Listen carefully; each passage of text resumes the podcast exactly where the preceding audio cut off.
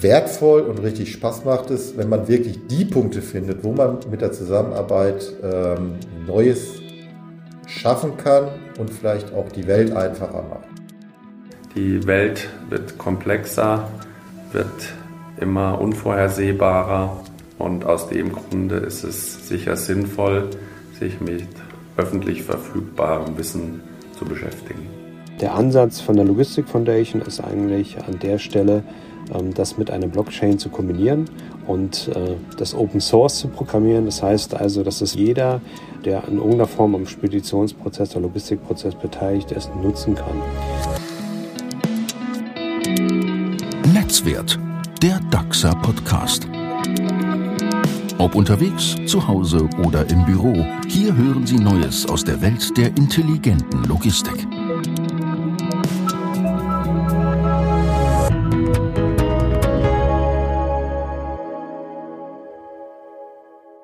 Wenn viele Player aus derselben Branche die immer gleichen Probleme haben, warum dann nicht gemeinsam über Lösungen nachdenken? Über Lösungen, die zusammen entwickelt werden und anschließend allen zur Verfügung stehen. Na, wenn das mal nicht vernünftig klingt. Open Source ist in der IT-Industrie längst Normalität geworden. Wenn sich nun aber mehr und mehr Logistiker zusammenfinden, um gemeinsam Lösungen für gemeinsame Probleme zu finden, dann ist das durchaus etwas Besonderes. Wir reden hier konkret von der Open Logistics Foundation, die zahlreiche logistische Player zusammenbringt und schon jetzt als Erfolgsmodell bezeichnet werden kann. Wie das geht, dass konkurrierende Unternehmen gemeinsam Dinge voranbringen, ohne ihr eigenes Geschäftsmodell dadurch zu torpedieren, das hören wir in dieser Folge. Und wir klären auch die drängende Frage, was hat das Licht im Kühlschrank eigentlich mit Logistik zu tun? Sie hören Netzwert, den DAXer Podcast. Mein Name ist Oliver Elfayumi und ich bin Ihr Gastgeber. Schön, dass Sie dabei sind.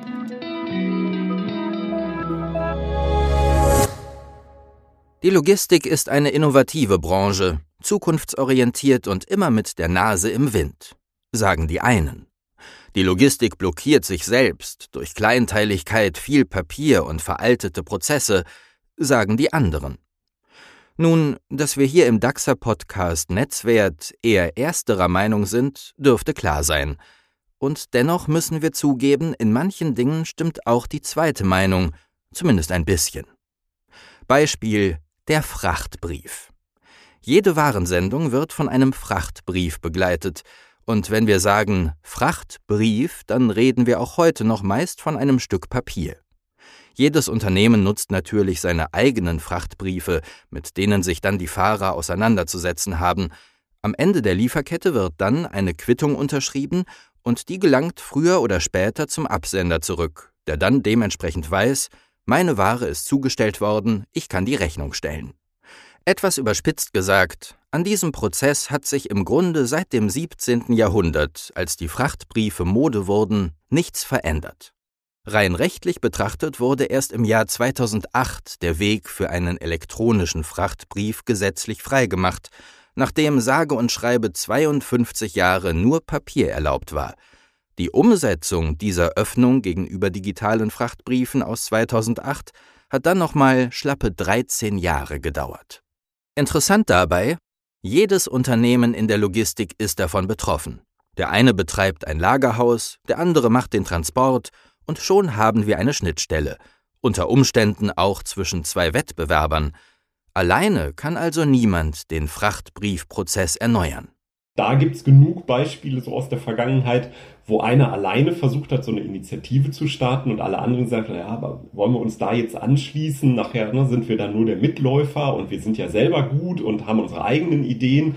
Und das, das ist so die Idee, warum die Open Logistics Foundation gegründet wurde, zu sagen, es, das ist der neutrale Partner, der neutrale Ort, wo eben gemeinsam Entwicklungen stattfinden. Und die sind dann nicht durch ein Unternehmen dominiert, sondern es ist gemeinschaftlich und jeder kann sich daran beteiligen, jeder kann die Ergebnisse nutzen und jede Stimme wird gehört. Es ist dann nicht so, dass je größer ich bin, desto mehr habe ich zu sagen, sondern es ist tatsächlich ein gleichberechtigtes Miteinander und alle Partner sind willkommen. Andreas Nettsträter ist CEO der Open Logistics Foundation – das ist eine gemeinnützige Stiftung und DAXA eines der Gründungsunternehmen. Das Ziel? Unter dem Dach der Open Logistics Foundation werden gemeinsam Commodity Tools entwickelt, die von jedem Akteur der Branche genutzt und weiterentwickelt werden können. Auf diese Weise entstehen de facto Standards für die gesamte Branche. Alles, was wir machen, wird veröffentlicht. Alle Themen und alle Ideen, die wir sammeln, sind öffentlich. Es entsteht dadurch eine Art Bibliothek, Repository genannt, mit Open-Source-Schnittstellen, Referenzimplementierungen und Soft- und Hardware-Komponenten zur freien Nutzung.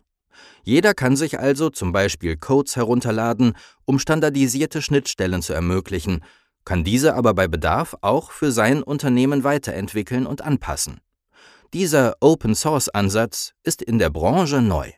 Und das ist natürlich genau so ein Dreiklang, der schon so einem klassischen Geschäftsmodell der letzten Jahre widerspricht, dass ich sage, ihr bezahlt uns Geld, dafür dürft ihr mit euren eigenen Softwareentwicklern Software entwickeln und das, was die machen, wird am Ende mit allen geteilt. Die sagen aber, warum sollen wir das tun? Und dann muss man halt in diese Dinge reingehen, dass man genau erklärt, okay, alleine wird es aber nie funktionieren.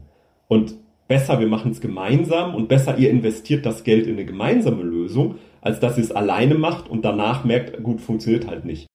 Dieses gemeinsame Verständnis ist gewachsen. Nicht zuletzt, weil kein Unternehmen etwas von seinen Wettbewerbsvorteilen abgibt. Die Open Logistics Foundation beschäftigt sich mit Anwendungen, die für alle Wettbewerber gleich sind, mit denen sich kein Geld verdienen lässt, die aber bei allen Entwicklerkapazitäten binden. Commodities nennt sich das. Ein Beispiel aus einem ganz anderen Bereich, um das zu verdeutlichen. Das Licht im Kühlschrank. Würde es fehlen, könnte ich den Kühlschrank quasi nicht benutzen – als Hersteller kann ich dafür aber kein Geld verlangen, weil es kein Differenzierungsmerkmal darstellt. Es wird als selbstverständlich vorausgesetzt, ein typischer Commodity-Service, der für alle Hersteller gleich ist. Die Differenzierung zum Wettbewerb kommt über andere Merkmale, die Energieeffizienz, die Langlebigkeit oder oder oder. Übersetzt in die Logistik Frachtbriefe brauchen alle. Momentan werden teure IT-Kapazitäten damit gebunden, Schnittstellen zu programmieren, um Frachtbriefe von Marktbegleitern digital lesen zu können. Diese Kapazitäten wären doch deutlich besser aufgehoben, würden sie zum Beispiel für neue oder verbesserte Anwendungen genutzt. Das heißt, dafür einen konkreten Mehrwert für Kunden zu schaffen, denn darum geht es im Geschäftsleben doch am Ende des Tages. Stefan Hohm ist Chief Development Officer bei DAXA und gleichzeitig stellvertretender Vorsitzender der Open Logistics Foundation. Wir in der Open Logistics Foundation befassen uns ausschließlich mit Themen, die den kompletten Markt betreffen. Wir laden alle Teilnehmer der kompletten Supply Chain zur Mitarbeit ein und wir sparen natürlich auch bewusst Themen aus, die den Markt in irgendeiner Form positiv oder negativ beeinflussen könnten. Der Mehrwert wird in den Unternehmen geschaffen, nicht in der Open Logistics Foundation. Dort äh, wird Commodity produziert, während die Unternehmen ohne das Wissen zu teilen auch äh, ihren USP nach wie vor selbst produzieren. Und das bringt uns wieder zurück zu unserem Frachtbrief. Denn das war eines der ersten Themen, das in einer Arbeitsgruppe der Open Logistics Foundation behandelt wurde die Entwicklung eines einheitlichen, von allen nutzbaren elektronischen Frachtbriefs. In diesem Fall einer Lösung für den ECMR. Die Leitung dieser Working Group übernahm Ingo Müller, bei DAXA Department Head Prototyping and Testing. Kein leichtes Unterfangen, denn bevor es an die eigentliche Arbeit ging, musste die Arbeitsgruppe zunächst ein gemeinsames Verständnis entwickeln auch wissend, dass wir eben als Leuchtturmprojekt äh, eine, Vorbildfunktion für weitere Working Groups haben werden. Und äh, deswegen auch vom, vom, vom Aufbau der Arbeitsgruppe haben wir uns sehr, sehr viel Gedanken gemacht und eben nicht den schnellen Erfolg gesucht, sondern den nachhaltigen Erfolg. Und das hat sich jetzt, äh, zeigt sich jetzt auch in den nächsten äh, Working Groups, die jetzt aufgesetzt wurden und aufgesetzt werden, dass man eben sehr nah an den, an, an den Erfahrungen, die wir gemacht haben, ähm, bleibt und davon partizipiert das freut mich, dass, dass man eben diesen Impuls auch in die Open Logistics Foundation geben konnte, dass wir für in zukünftigen Projekten auch deutlich schneller, effektiv, effizient und produktiv werden. In Zusammenarbeit mit dem Fraunhofer IML, Marktbegleiter Renus und weiteren Unternehmen entstand er schließlich, der elektronische Frachtbrief ECMR. Also zumindest theoretisch. Denn als er entwickelt war, musste natürlich der Praxistest her. Was nützt die beste Idee ohne den Proof of Concept? Da haben wir eben in der Nähe von Berlin ein Warehouse von Renos gefunden, wo DAXA die Transporte für den äh, Kunden macht, den Renos dort äh, bedient. Renos hat dann als äh, im Namen des Absenders die ECMRs ausgestellt und bei der Abholung hat der DAXA-Fahrer diese ECMRs quittiert als äh, Frachtvertrag und äh, wir haben dann später auch bei fast 200 Dokumenten genau diesen Verlauf äh, nachweisen können, dass es funktioniert, dass wir für den Absender und den äh, Transportunternehmer äh, rechtlich relevante digitale Unterschriften einsammeln konnten und für die äh, Zustellung die übliche Sign-on-Glass-Unterschrift hatten. Und das war ein sehr, sehr tolles Gefühl. Und dann, als wirklich die ersten ECMRs gelaufen sind, ich hatte mir so eine kleine Oberfläche gemacht, wo, wo man dann eben genau das verfolgen konnte, was der Fahrer jetzt auch gerade sieht, war das wirklich äh, sensationell, dass man sieht, das funktioniert, was man sich vielleicht vor einem Jahr noch nicht vorstellen konnte. Roman Konrad war derjenige, der den Praxistest in der DAXA Niederlassung in Schönefeld umsetzte. Vor allem die Echtzeitkomponente des neuen Frachtbriefs war für ihn beeindruckend. Denn momentan kann es schon mal mehrere Tage dauern, bis der Frachtbrief als Quittung wieder beim Absender landet. Das ist künftig Geschichte. Der Absender weiß sofort, in dem Moment war es angekommen. Und genauso war halt auch der Test. Ähm, durch das Thema Blockchain wird es auch abgesehen, dass auf jeden Fall garantiert ist, dass da wirklich eine Quittung erbracht wurde.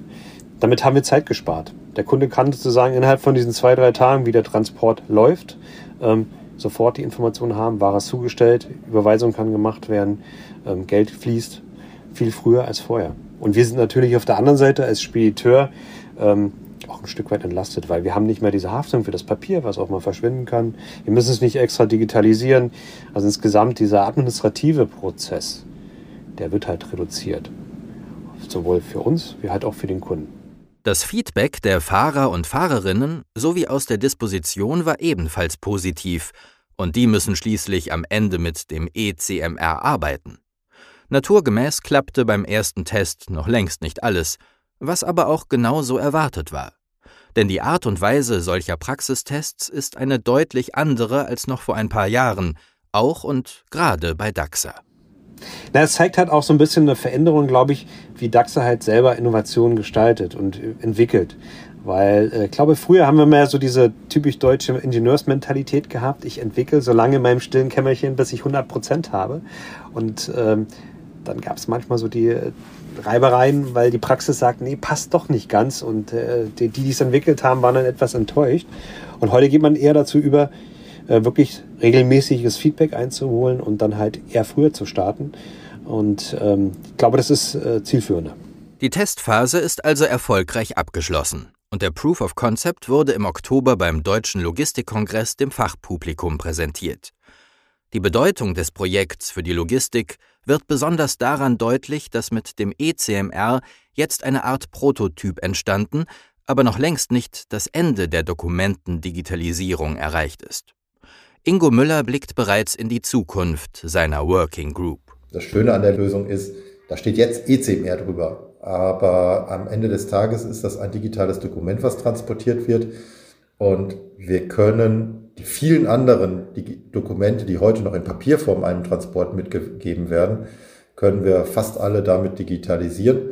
Und das wird eben auch, deswegen heißt das die Working Group nicht ECMR, sondern Electronic Transport Documents, dass wir jetzt eben genau an diese anderen ähm, äh, Dokumente gehen und eben jetzt nicht die Welt neu erfinden müssen, sondern einfach sagen können, hier ist die Lösung, die wir gebaut haben für den ECMR und jetzt setzen wir da noch einen Lieferschein drauf, jetzt setzen wir da noch eine Ausfuhrerklärung drauf und, und, und.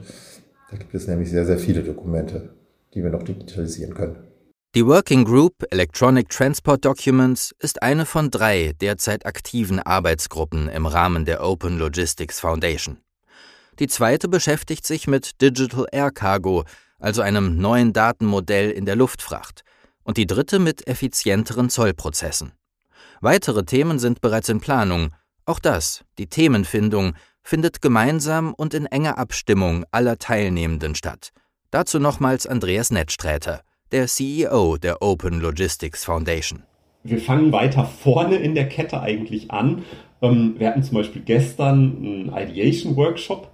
Ähm, da geht es wirklich darum, dass wir die Unternehmensvertreter zusammenbringen und tatsächlich fragen, wo sind denn Felder aus der Sicht der Unternehmen, die nicht so gut funktionieren oder wo die einzelnen Unternehmen sagen, wir haben es versucht, aber eigentlich können wir es nur zusammen lösen. Eigentlich können wir, können wir da, wir sehen, dass eine Lösung nur gemeinsam funktioniert. Wir schaffen es nicht. Und das Spannende ist, dadurch, dass Vertreter der Unternehmen dabei sind, vor Ort sind, ähm, bilden sich auch sofort kleine Gruppen von Unternehmen, die ein Interesse haben.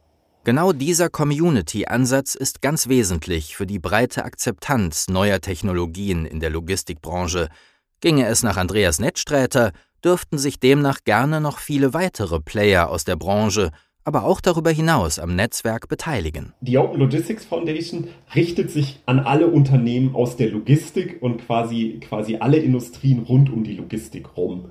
Ähm, denn ich glaube, es wird am Ende nur funktionieren, wenn wir die, die Kunden, die Versender genauso mitnehmen wie die Logistikdienstleister, wie die Speditionen, wie die Fuhrunternehmen, wie am Ende auch die Empfänger und auch auf der Seite die Kunden. Und ähm, spannend wird diese ganze Geschichte, wenn wir quasi die gesamte Lieferkette, die gesamte Supply Chain abbilden können. Und deswegen ist quasi der Aufruf auch der Open Logistics Foundation an alle Unternehmen, die irgendwie eine Verbindung in die Logistik haben, ähm, mitzumachen, sich anzuschauen, was wir machen, weil ich glaube, dann, dann kriegen wir wirklich das große Bild hin und dann, dann schaffen wir es auch wirklich so diese, die, die Effizienzen, die noch so in der Digitalisierung liegen, irgendwie zu heben. Die Zwischenbilanz der Open Logistics Foundation nach ihrer Gründung im Jahr 2021 fällt also durchaus positiv aus. Das sieht auch der Chief Development Officer von DAXA, Stefan Hohm, so. Also ich glaube, es hat sich äh, auf jeden Fall gelohnt, die Gründung dieser Stiftung. Einfach aus dem Grunde, weil wir in diesen zwei Jahren es tatsächlich geschafft haben, unter anderem den ECMR ins Leben zu rufen.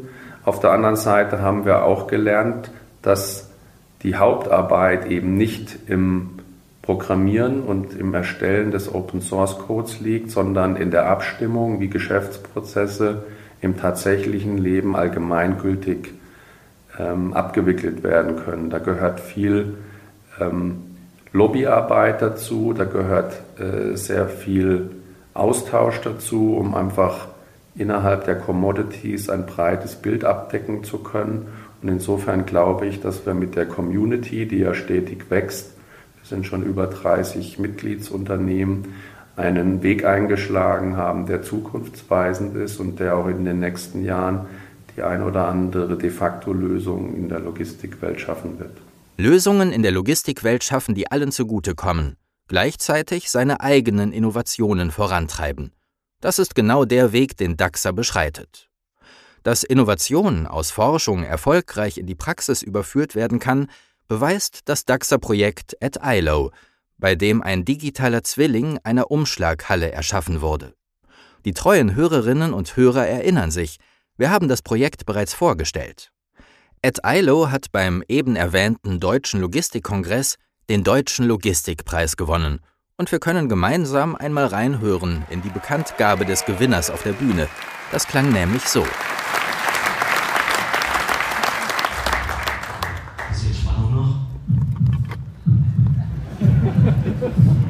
And the winner